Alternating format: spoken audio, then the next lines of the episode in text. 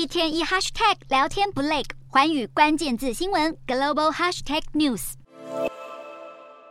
英国外交大臣科维利三十号抵达北京，展开中国行，先后会见中国副主席韩正以及外交部长王毅，有意改善降至冰点的英中关系，但也希望针对英方关注的人权与社会议题，包括香港、新疆、台海冲突区域稳定，和北京面对面直球沟通，甚至强调台海和平稳定对国际至关重要。会谈期间，英方向中方提出要求，即刻解除对英国国会议员的制裁。这项制裁的起因正是北。已经在二零二一年宣称英国在新疆人权议题散布假讯息。另外，双方也详细讨论香港议题，包括国家安全法和黎智英案，损害了香港自由与权利，也破坏中国的国际声誉。不过，中国外交部对于英国持续挑战政治底线，当然也是强硬回应。而根据中国外交部对外说法，会谈内容包括英中关系、台海、乌克兰危机等等。王毅更表示，英中观点存在许多不同，当前正面临何去何从的战略。选择。科伟利这次应王毅之邀访中，这是他去年九月上任以来第三次与王毅会晤，也是和韩正第二次会谈，凸显英国积极加强和中国沟通交流，希望可以化解歧见，促进国际稳定。